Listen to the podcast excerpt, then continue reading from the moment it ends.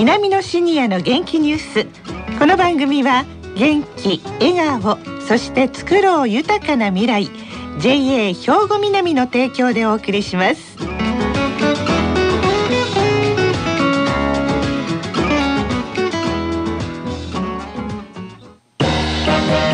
皆様の元気生活を応援する JA 兵庫南。近畿最大級の農産物直売所虹色ファーミン。おすすめは JA 兵庫南エリアの新鮮な地元農産物。皆さんおはようございます。藤原まさです。南のシニアの元気ニュースの時間です。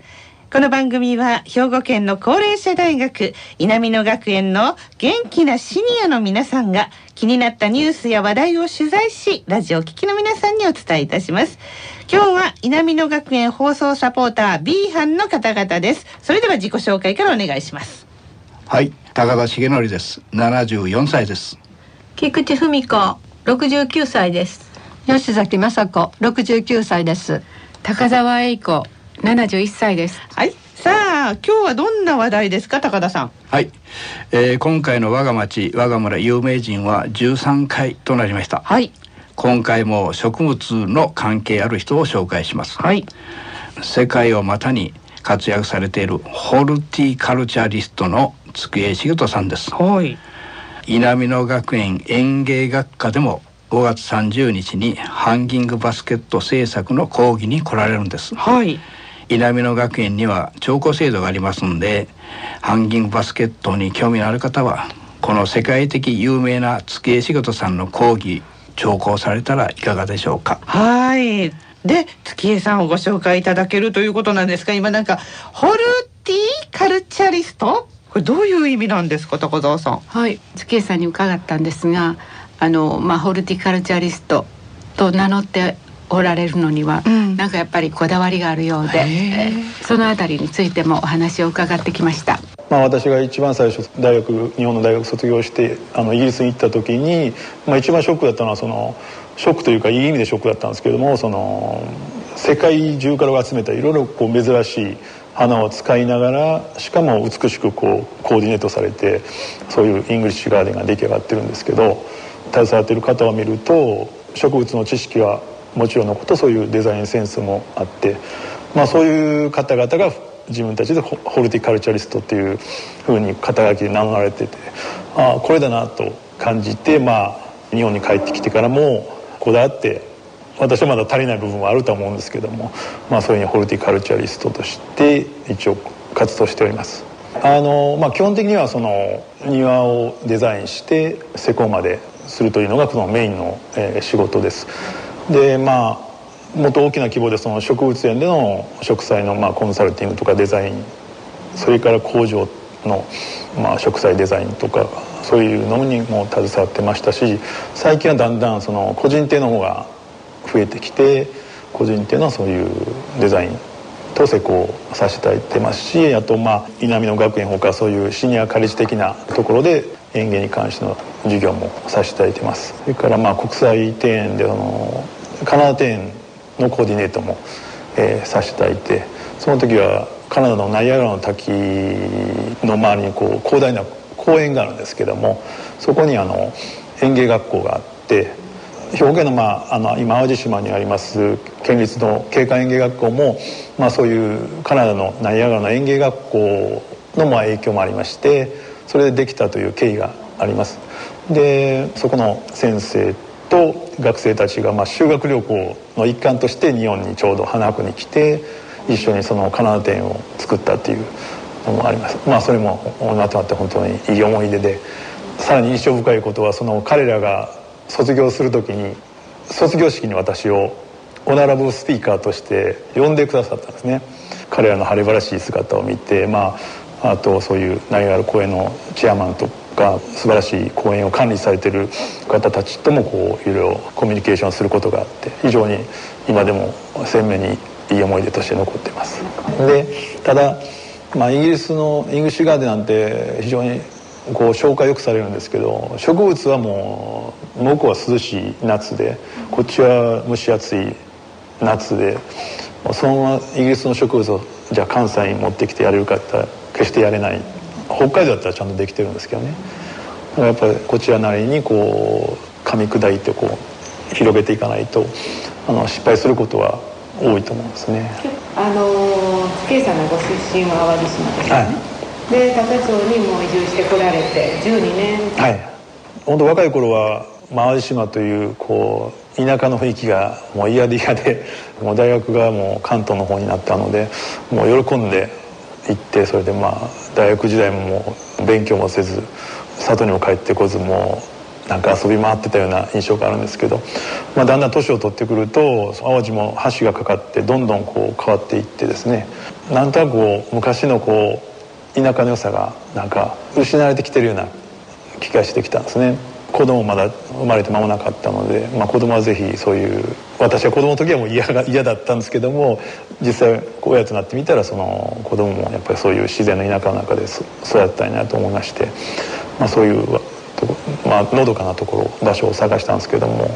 まあ、今はだいぶ淡路でも物件が増えたようなんですけども12年前私がまあそういうのを探した時はなかなか縁がなくてですね兵庫県内でいろいろ古民家的な物件をあの探し始めてで今のあの高町のところにたどり着いたみたいな感じです。まあ、大宮はと離れがあって大宮は、まあ、かやぶきで、まあ、今トタンかぶしてますけど住みやすいように今リノベーションしてあとまあちょっとこう広い土地をあるところを探したんですけども妻も園芸のデザインの方やってますので、まあ、そういう自分たちでこうモデルガーデン的なものを将来的にできたらいいかなという感じで今のところに住むことにし,、えー、しました。へえホルティカルチャリスト。まあそのお庭を作るその植える花も木も自分の手で育ててみようよと。そういう感じなんですね。そうですね。まさしくその通り。強いて言えば、はい、園芸家。あの栽培と造園をドッキングさせた一体化させたようなお仕事をされてるはい、ということでホルティカルチャリスト。なるほど。すごいですよね、うん、それはね。すごい興味がありますけれどもこのインタビューの中でなんか気が付いたこととかこれは勉強になったっていうようなことありますか？菊池さん。はいあのとてもあの感心したのは、はい、あのまずすぐにあの前の庭の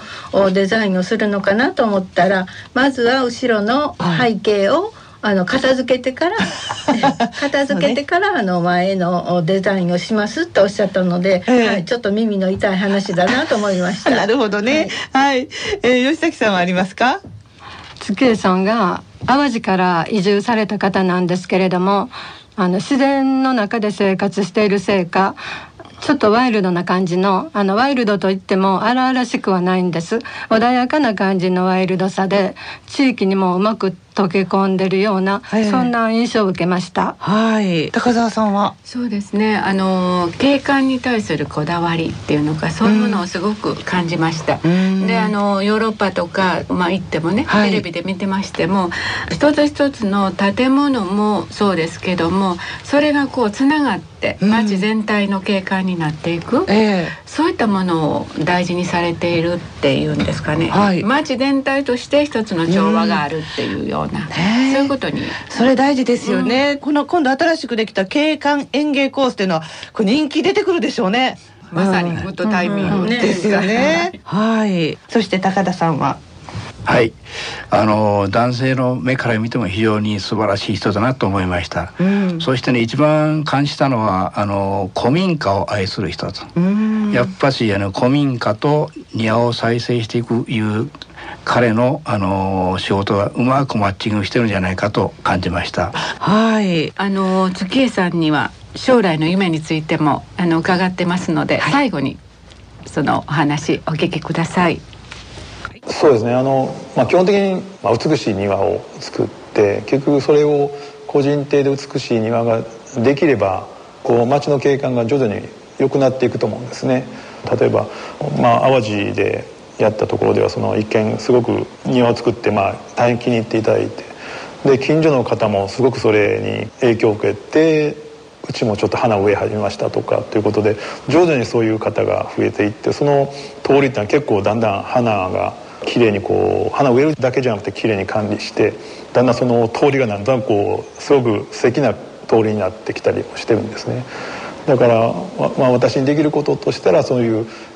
えー、花と緑を使ってそういう一つの緑の空間を作ってそれがだんだん地域全体に派生して美しい景観がその地域全体に広がっていったらいいなと思ってます。でそのそれが広がることによって最終的にはそれが今度町の、えー、観光遺産といいますかねあの財産といいますか。今でもすでにその高町にはオープンガーデンがあって非常に質の高い庭が結構あったりして京阪神からも最近はバスで来てオープンガーデンされてる方の庭を見て楽しまれてる方いらっしゃいますしだからまあそういうのが徐々にこう、ね、輪が広がってきて高町に来たらこうホッとするようなそういうような空間のお手伝いをできればと思ってます。そうかこのお庭作りっていうのはご近所でね綺麗にお庭が作ってあったらうちとこもやってみようお花育ててみようっていうのでこう連鎖して街中が綺麗なお花でいっぱいになるということなんですねいやこれもっとゆっくりお話聞きたいなと思うんですけれども月江茂人さんのなんか講演もあるみたいですねそうですね。あのこの5月30日に南野学園であるようです。はい、うん、これはどなたでも聞けるんですか？はい、どなたでもあの聴講できますので、はい、ぜひいらしてほしいと思います。はい、さっきね最初にもご紹介しました月江茂人さんのハンキングバスケット製作の講義ということで聴講制度もあります、えー、5月の30日に稲美野学園で開かれます。お昼の1時15分からということでもっと詳しく知りたい方はぜひ稲美野学園の方にお問い合わせください皆様の元気生活を応援する JA 兵庫南。近畿最大級の農産物直売所虹色ファーミン。おすすめは JA 兵庫南エリアの新鮮な地元農産物。さあそれではここでふるさと兵庫創生塾2019年度の受講生募集についてのお知らせです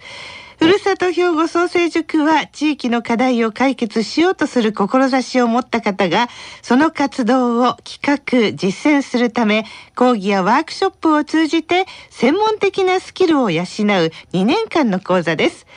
原則毎月第2、第3土曜日が受講日で会場は JR 神戸駅近くの神戸クリスタルタワーです。兵庫県内にお住まい、お勤め、在学されている方ならどなたでも受講できます。年齢、性別は問いません。申し込みの締め切りは4月末までとなっています。詳しい内容は、ふるさと兵庫創生塾事務局にお問い合わせください。電話番号は078-360-9015 078-360-9015番です。インターネットでも紹介しています。ふるさと兵庫創生塾で検索してくださいね。さあ、この後は兵庫ラジオカレッジの時間です。このままラジオ関西をお聞きください。南のシニアの元気ニュース。この番組は元気、笑顔、そして作ろう豊かな未来。JA 兵庫南の提供でお送りしました。